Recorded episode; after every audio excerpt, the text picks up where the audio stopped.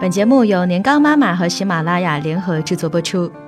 年糕妈妈让一亿中国宝宝得到更科学的养育。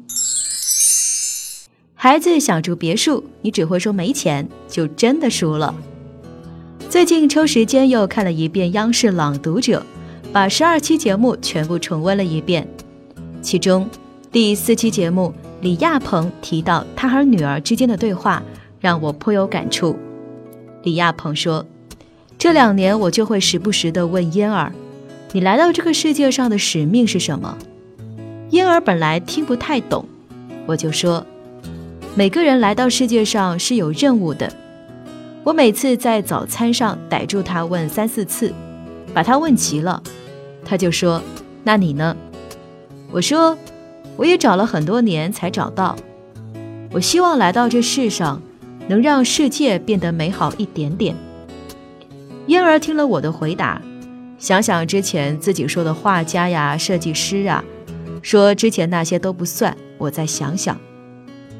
董卿问李亚鹏：“嫣儿才十岁，现在问这些会不会太早了？”李亚鹏说：“不早，我小时候就是这样被我父亲提醒的。现在问这些。”会不会太早了？董卿的疑问，或许也是生活中大多数父母的疑问。我们总觉得，十岁以内的孩子什么都不懂，不用和他们聊人生、聊未来、聊梦想。这些话题应该是长大以后的事吧？我们总以为，十岁以内的孩子只对吃喝玩乐感兴趣。对这些涉及人生观、价值观、世界观的话题不会感兴趣。其实，我们低估了孩子。我想起自己小时候学骑自行车的情景。自行车真的是一个很奇妙的东西。当你不会骑，怎么努力都会翻车；当你会骑了，怎么随意都不会摔倒。我刚学的时候，眼睛总是盯着车把手。偏偏把手不听话，总会突然一歪，我就连人带车摔倒在地。每每此时，父亲总是提醒我：骑自行车时，眼睛要看前方的路，不要总盯着眼皮子底下的车把手，越盯着车把手，车越容易摔倒。父亲的方法确实管用。当我学会将目光从车把手移到前方时，不知不觉中找到了一种平衡感，自然就学会骑车了。我讲这个学骑自行车的故事，其实是为了说明，孩子的人生路也像骑自行车。如果只盯着眼前，或许欲速则不达；如果学会看前方，人生路会越走越宽广。套用高晓松的“生活不止眼前的苟且，还有诗和远方的田野”。我们和孩子聊天时，不要只聊着眼前的琐碎，还应聊聊未来和梦想。我记得大女儿还在读幼儿园时，有一次陪她散步，路过一个高档小区，她一脸羡慕地问我：“妈妈，为什么别人可以住大房子，我们只能住小房子？”我知道女儿是在羡慕高档小区中的别墅。这时。我可以简单的打发他说：“因为我们没有钱。”但我没有这样打发他。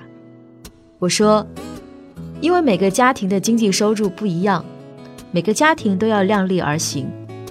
如果有很多钱，当然可以买大房子，但像爸爸妈妈这样的工作和收入，暂时还买不起大房子。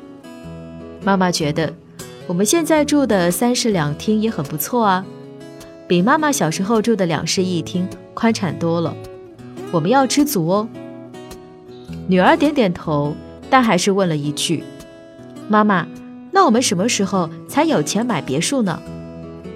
我说：“钱可以花在不同地方。爸爸妈妈想要钱，带你和妹妹去更多想去的地方，买更多喜欢的书，学更多想学的兴趣爱好。如果你想住别墅，”只能靠自己了。女儿一脸茫然说：“可是我还小啊。”我说：“虽然你现在还小，但你可以从现在开始学知识、学本领。如果你有足够的能力和才华，长大后就能拥有一份比爸爸妈妈收入更高的工作。到那个时候，就有可能买别墅喽。女儿追问：“比爸爸妈妈收入更高的工作有哪些呢？”我向女儿列举了一些她能理解的工作，比如医生、律师、大学教授、服装设计师。女儿突然兴奋地说：“妈妈，我喜欢画画，我将来要当服装设计师，设计很多很多漂亮的衣服。”这个晚上，我们从大房子聊起，不知不觉聊了知足、努力、奋斗、梦想。从此以后，大女儿再也没有羡慕过别人住大房子。或许她已经明白，想要住大房子，不能靠爸爸妈妈，要靠自己的学习和努力。前几天和一位对教育颇有想法的朋友聊天，他说：“看父母和孩子交流沟通好不好，只要问他一个问题。”你最近一次和孩子聊得很嗨是何时？聊得很嗨，不是指父母对孩子下一连串的指令，孩子照做就是，而是和孩子天南地北的聊，住进孩子的心里，倾听孩子内心的声音。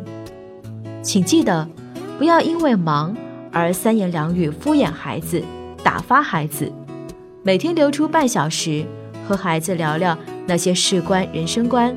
价值观、世界观的话题吧。只有一个三观明朗、懂得未来的孩子，才可以成为自己人生的主人。